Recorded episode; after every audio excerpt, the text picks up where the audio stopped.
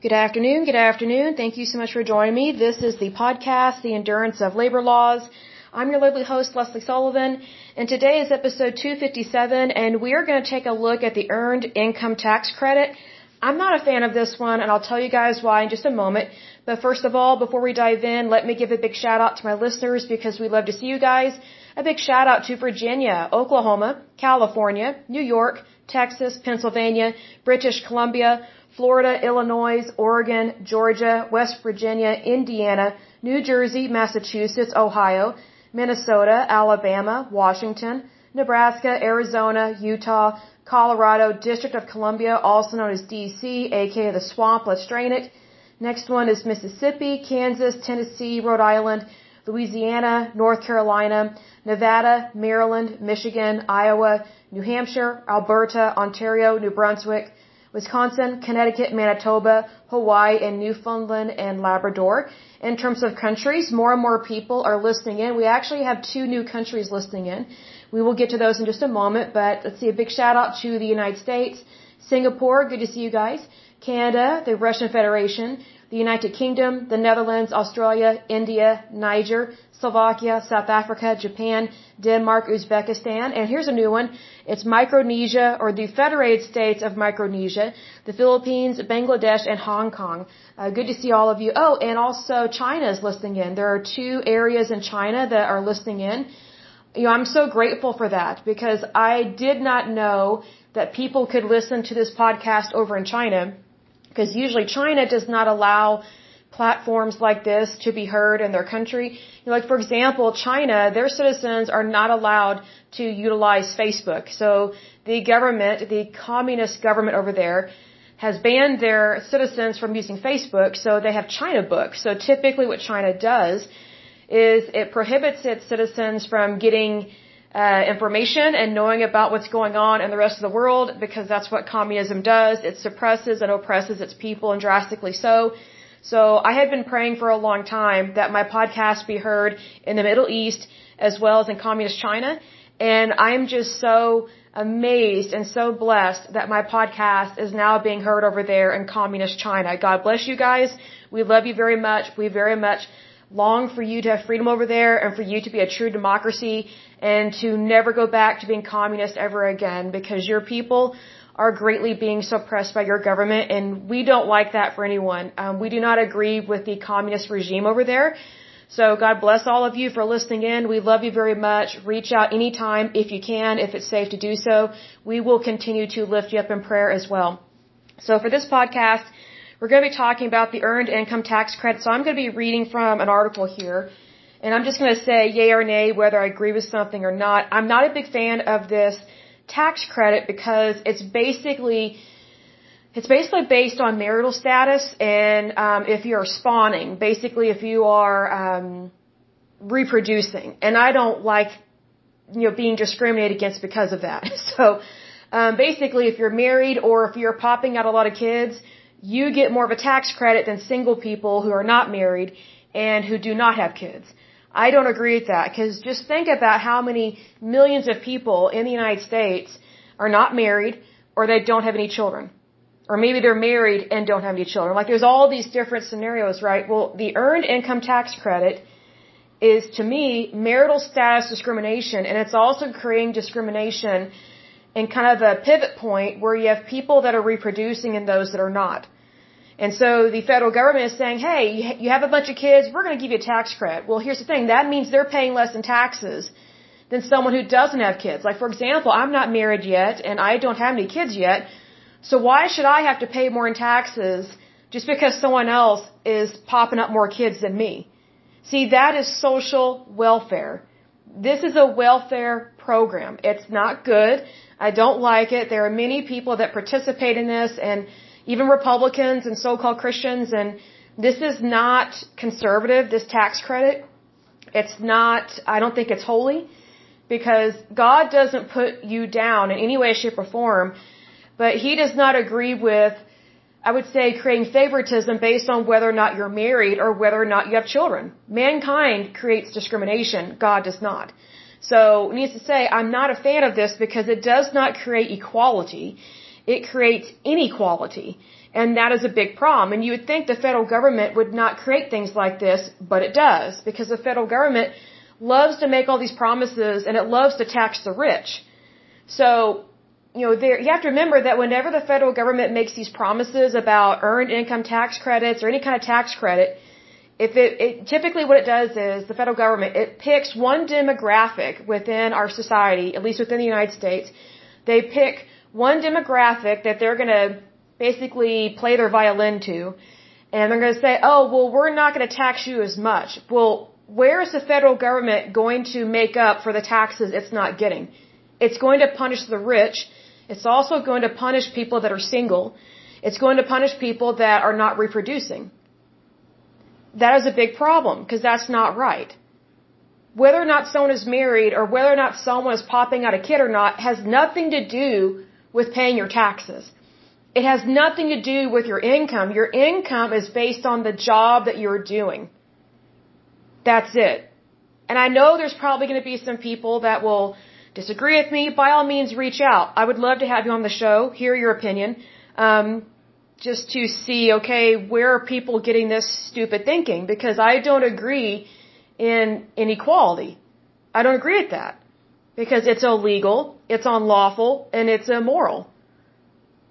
You know, you know what I realized like back in my 20s, I was I was doing my taxes and I started kind of reading the fine print and everything. I was like, "Wait a second. And I was reading about all these exceptions to the rule and all these loopholes. I was like, so if I was married or if I was popping out a bunch of babies and was on welfare, I wouldn't have to pay hardly any taxes. But here I am in my early 20s. I was in college. I'm single. I don't have any babies. I'm in college working, working my tail off, and I'm paying more in taxes than somebody else that actually makes more money than me. Okay? And they're popping out babies and they're married. So they have a dual income. How is that fair to me? It's not fair. so I was just like, this is wrong. If I could rewrite the entire tax code, I totally would. And maybe I should do that. I totally would.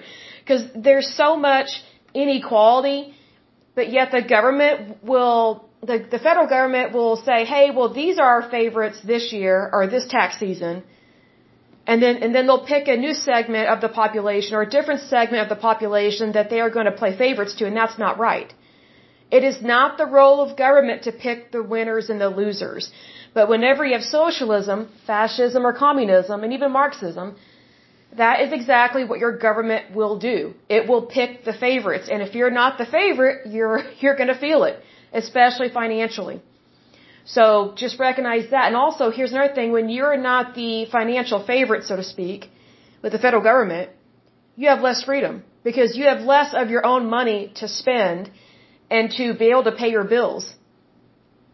So just, you know, be aware of that. I understand there are married people out there, married couples, they're like, well, that, you know, that earned income tax credit, those tax credits help us with our kids. I don't believe that. I don't believe that. Because I have met so many people that are married that have kids. They, they don't appreciate what real workers do. And what I mean by real workers is, and I, I, I I'm kind of like hesitating to say this, but this is exactly what is in my heart. To me, real workers are those, are those that they really pay their taxes. And they don't get loopholes. So if you're one of these people that gets loopholes, I don't consider you to be a real worker because you're not really paying your taxes. You're not paying what you really owe. And I'm saying this as a Republican capitalist. I believe in capitalism. I believe in freedom. I believe in democracy and abundantly so. I think, you know, you should make millions, if not billions of dollars, but do it the right way. Do it the right way. Because it's not right for people that make less money should have to pay more in taxes when compared to somebody who actually earns more money. That's why I believe in a flat tax of 10%, so that regardless of what you make, everybody pays the same rate. It's not the same amount. Those two things are totally different. Because obviously, you know, if you're making, let's say you're making a hundred thousand a year, and someone else is making a million dollars a year. What's fair is for both parties to pay 10% right off the top. As opposed to saying, well, let's move these brackets around. I don't like that. To me, that, that is shenanigans. That is the federal government sometimes the state, the state agencies as well, picking and choosing the winners and losers. And that's not the role of government. You know what, folks? Fascism and communism and socialism has been in the United States, I would say, since like the 1800s, which is really sad. Because, at least from the research that I've done, that's when a lot of weird immigrants immigrate here to the United States and they had no intention of really being for America. It was to be fascist. And a lot of them came from Russia before it was the Soviet Union. And some of them came from Italy, France, and the United Kingdom. So not all these wonderful thinkers come from Europe or from the East. So just be aware of that because there's a lot of things that people bring to the United States. Most of them are good things. Most of them are good things. Most immigrants, they, they are good people, except if they're breaking the law and immigrating here illegally. But I would say most legal immigrants are good kind people and they really want to have the American lifestyle and they want to embrace the American way. There are those, um, I would say that they have no intention and never did have any intention of being pro-America. They just wanted to rip our country apart because they ripped their own country apart way back in the day. So that's why you have to be careful who you allow into your country. Like we need to be stricter instead of just opening the floodgates and say, here you go. you know, that, that's not appropriate. The United States is not a free for all. You know, we have rules, laws, and regulations for a reason, and we need to stick to those.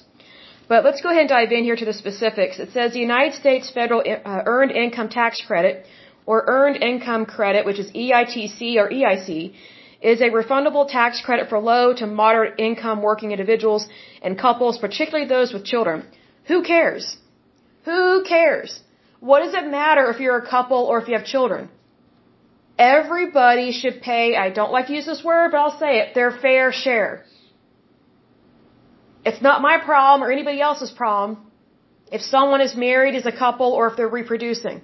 God bless them. That's a wonderful, beautiful thing, but you still need to pay taxes. It's not my problem that you have another mouth to feed. You made that decision every time you have sex. Even if you weren't intending to have a child, every time you procreate, every time you participate in sex, if you're a male and female, right, there is a potential for you to have a baby. Uh, not you, but women. I need to be specific here. So, it's one of those things like, if you're not going to take responsibility for your actions, whose fault is that? It's not mine, it's yours.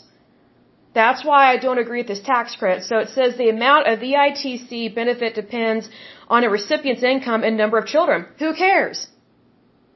If you can't afford to have your kids, give them up for adoption. Put them in foster care. Or how about, how about a better idea? Why don't you get a better job? You know, there's an idea. Instead of making 55k a year, why don't you make 155k a year? That way you wouldn't have to, you know, financially take advantage of other people that are not married or that don't have children. Because this is not right. Again, it is creating favor- favoritism. Low income adults with no children are eligible I don't agree with this either. Um, for a person or couple to claim one or more persons as their qualifying child, requirements such as relationship, age, and shared residency must be met. So they have all these stipulations. And, I, you know, it's one of those things like, again, it's just the federal government navigating a broken system, and the broken system is our tax code. So needs to say, we definitely need to work on this. Um, but this kind of goes back in time to in terms of history, talks about Richard Nixon proposed the Family Assistance Plan. I don't agree with that. And Richard Nixon was a Republican. You know, the federal government is not responsible for families. Families, as individual citizens, if they're age 18 and over, they are responsible for the federal government. So why are people holding out their hand to the federal government saying, gimme? I had a baby, gimme. I got married, gimme. I'm a widow, gimme. I'm a widower, gimme. Gimme, gimme, gimme, gimme. I don't think so. See, we, we have created a nation of takers instead of workers. Or instead of earners. See, me personally, I would rather earn a whole lot of money and work for that as opposed to be trying to find as opposed to trying to find some stupid loophole just so I don't have to work as hard and I can just kind of use that as a cop out to not be successful in life. You know, I, I just I don't think that way. I think it's wrong. If you disagree with me, read the Constitution of the United States. And if you still disagree with me, then you know what? I think you need to read biographies of like our, our founding fathers or maybe some of our first, I would say our first 10 presidents of the United States. Life is not, um, I've said this before, you know, our lives are temporary, and I don't mean that negatively, but I mean none of us are immortal, right? So our our time span on Earth is limited, but it can definitely be abundant, abundant, excuse me. And you know, you can always ask God to extend it, and that's a beautiful, wonderful thing.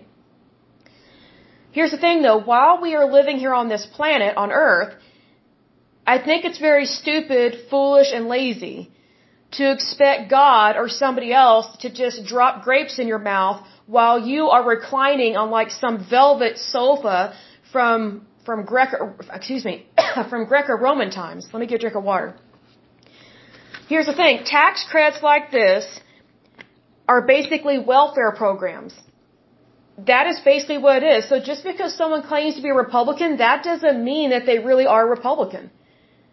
We've had some shady people in the Republican Party for a long time, and it, it gets old. That's why we need some new blood. You know what I mean? So that's just kind of how it goes. But moving on, I'm not going to read through the entire history of this, but basically, um, this tax credit has been embraced by most, I would say, most states. Um, I don't have a list of which ones are not in conjunction with this.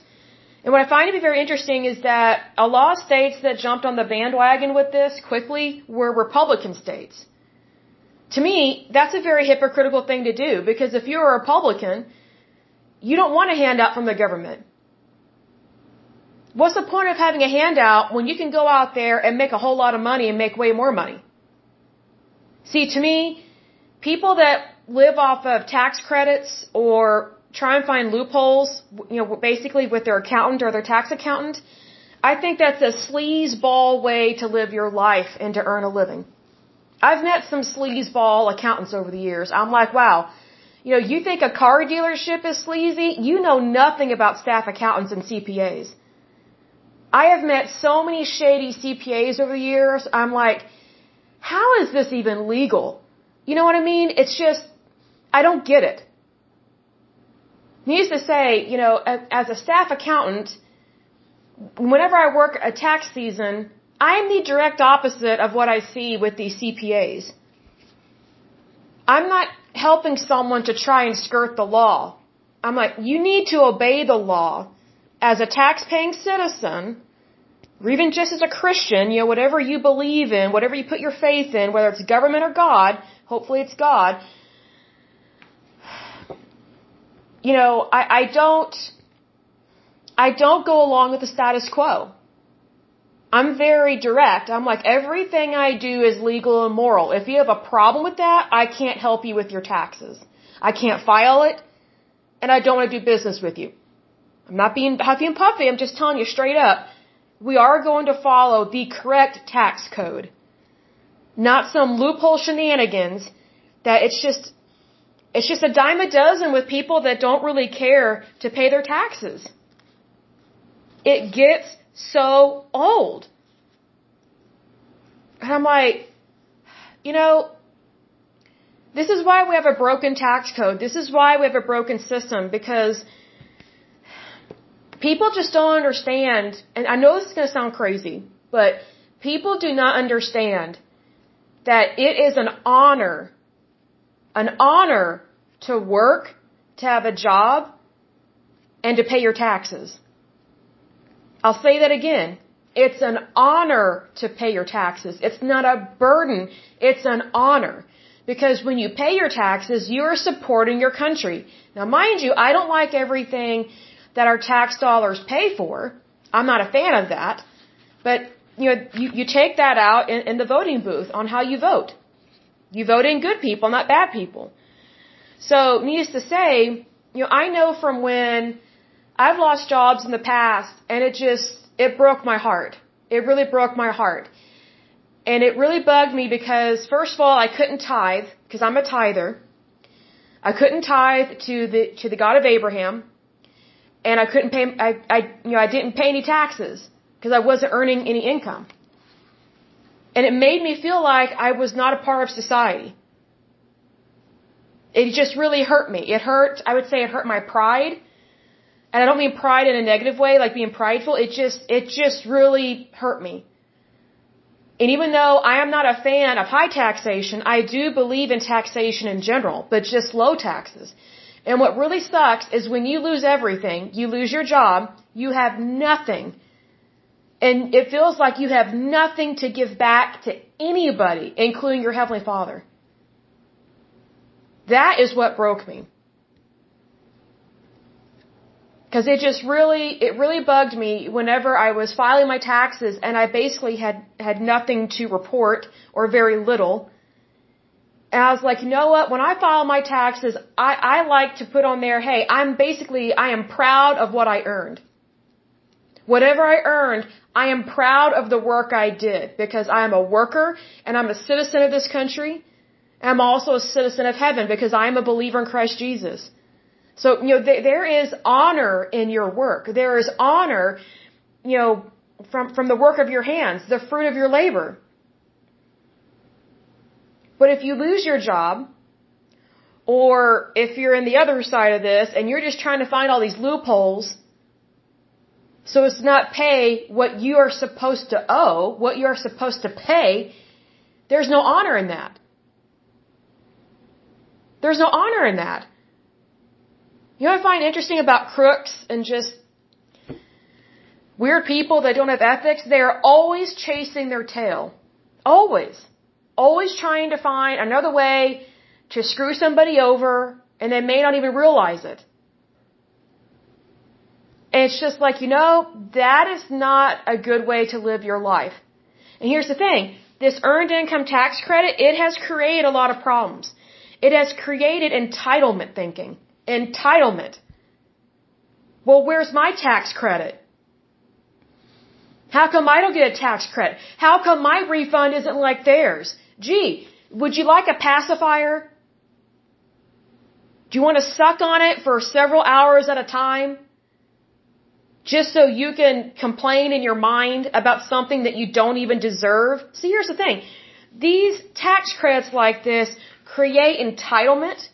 They create a very bad form of pride because it's not humility. It creates ego. And it also creates workers that don't care to work. Hmm. I wonder what's going on right now with some, with certain demographics within our society here in the United States that they just don't care to work. I wonder where they got that. I wonder where they got that mentality. That you owe me. You owe me. Here's the thing. You're not owed anything if you don't do the job. And even if you do the job, you're not owed a tax credit. That's not the American way. Did you know that a lot of the taxes we pay today were non-existent in the beginning of this country at our founding. And a lot of these taxes were not there, I would say, in the 1800s and part of the early 1900s. See what happens whenever federal government gets involved in all these different things and it just what it does is it it it, it puts citizen against citizen. It creates division. Our tax code is not supposed to select the winners and the losers. That's not its job. That's not its job. But that's what it's doing. Because unfortunately, our federal government loves it whenever a citizen plays their violin and says, Oh, I'm having problems. You know, I just, I don't think I should have to pay all this money. Oh, woe is me. I'm low income. I, I'm middle class. I don't care. That probably sounds harsh, but if you've listened to this podcast long enough, you're not going to be surprised by what I'm saying. But here's the thing. Everybody has a violin, but not everybody plays it at the same volume. And I don't care to hear someone else's violin. I don't care.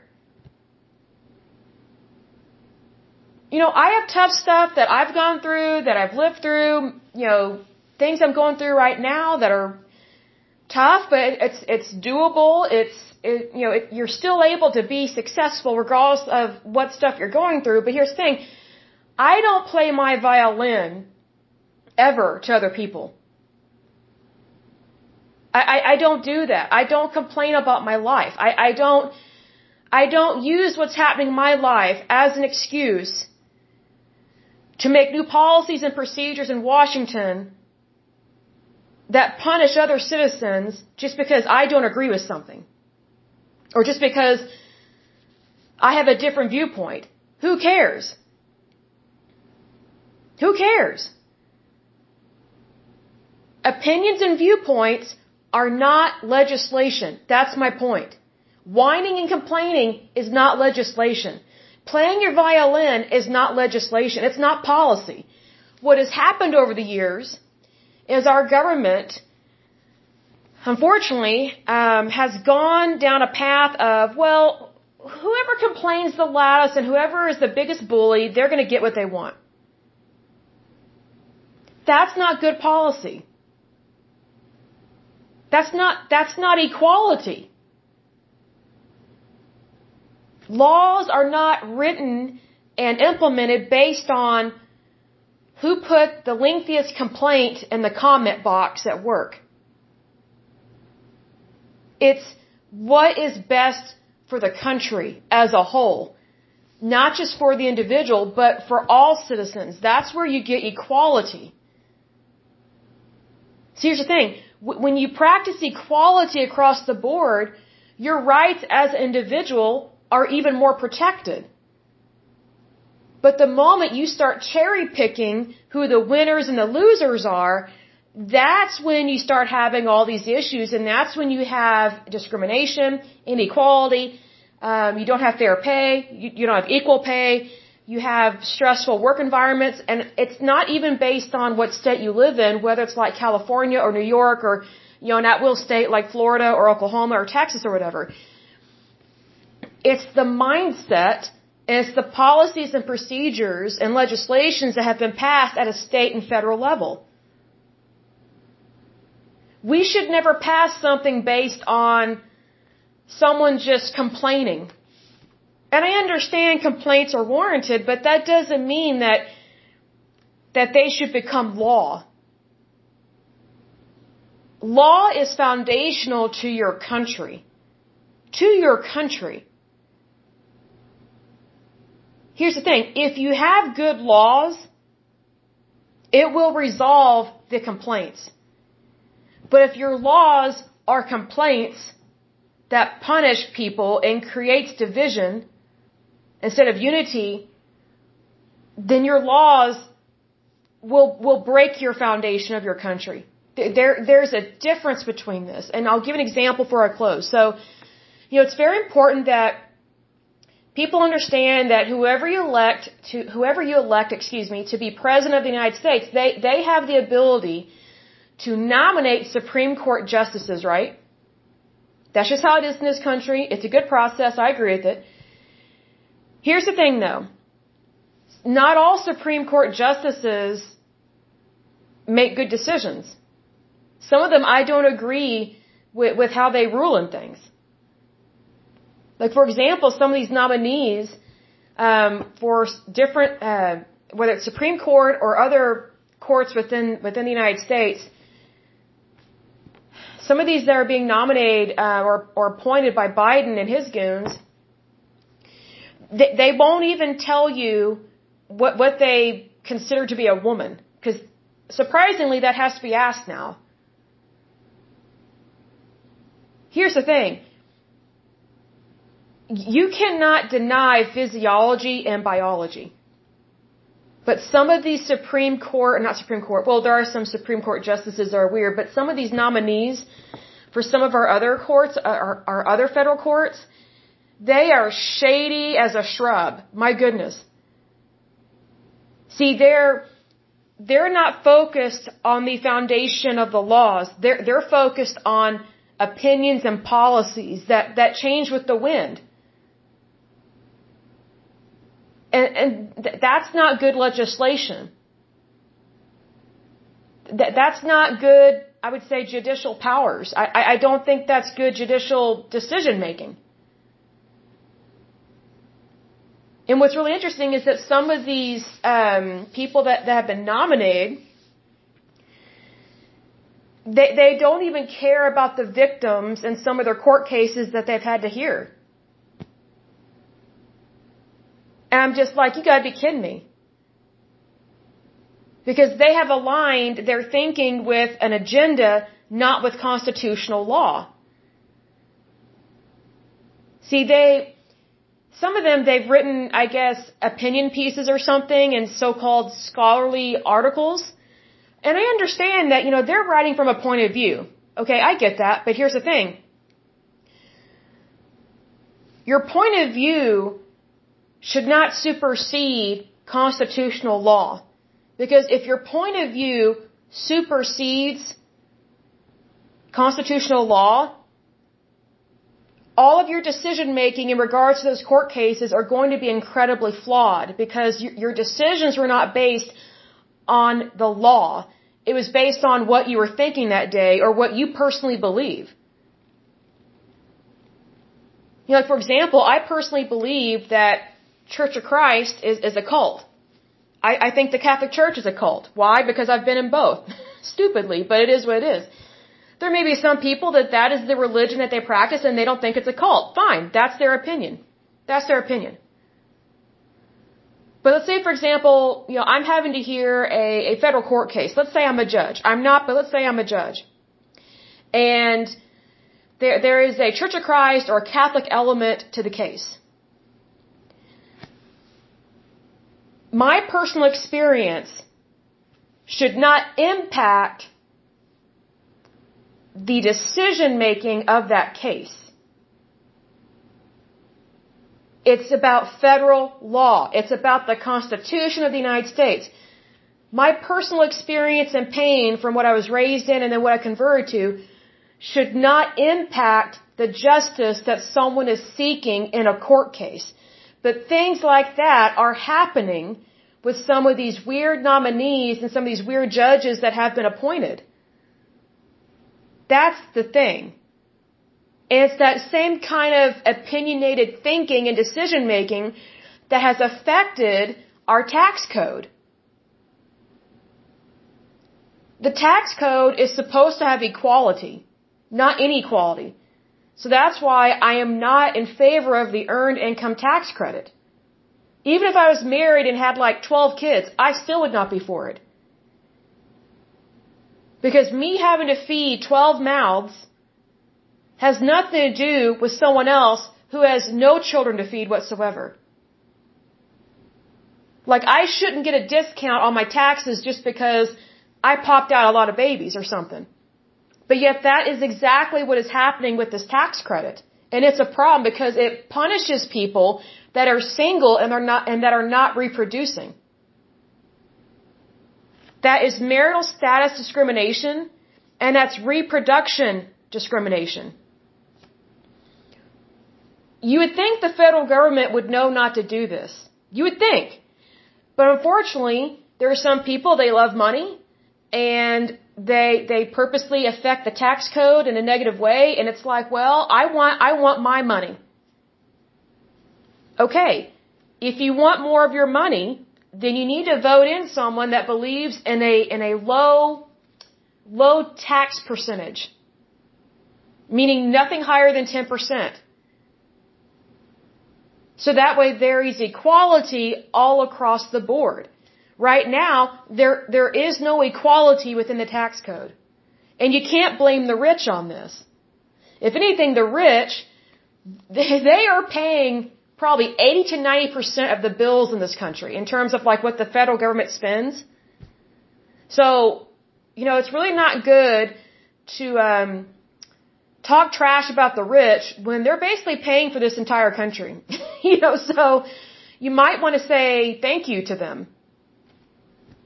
Or even better, ask them, how did they become rich? You know, it kind of reminds me of that show that Joan Rivers had. Um, not how to be, is it how to be a millionaire? Or how did they get rich or something? I'm trying to think what she, what her show is called, but she interviewed millionaires. In every single episode that I saw, it was a self-made millionaire. They weren't born rich. They didn't inherit anything. They had to build everything from the ground up. The only exception is Donald Trump, and he did not inherit everything when he became a businessman. So he, he learned a lot in school. He learned a lot from his dad. And then he grew his own business.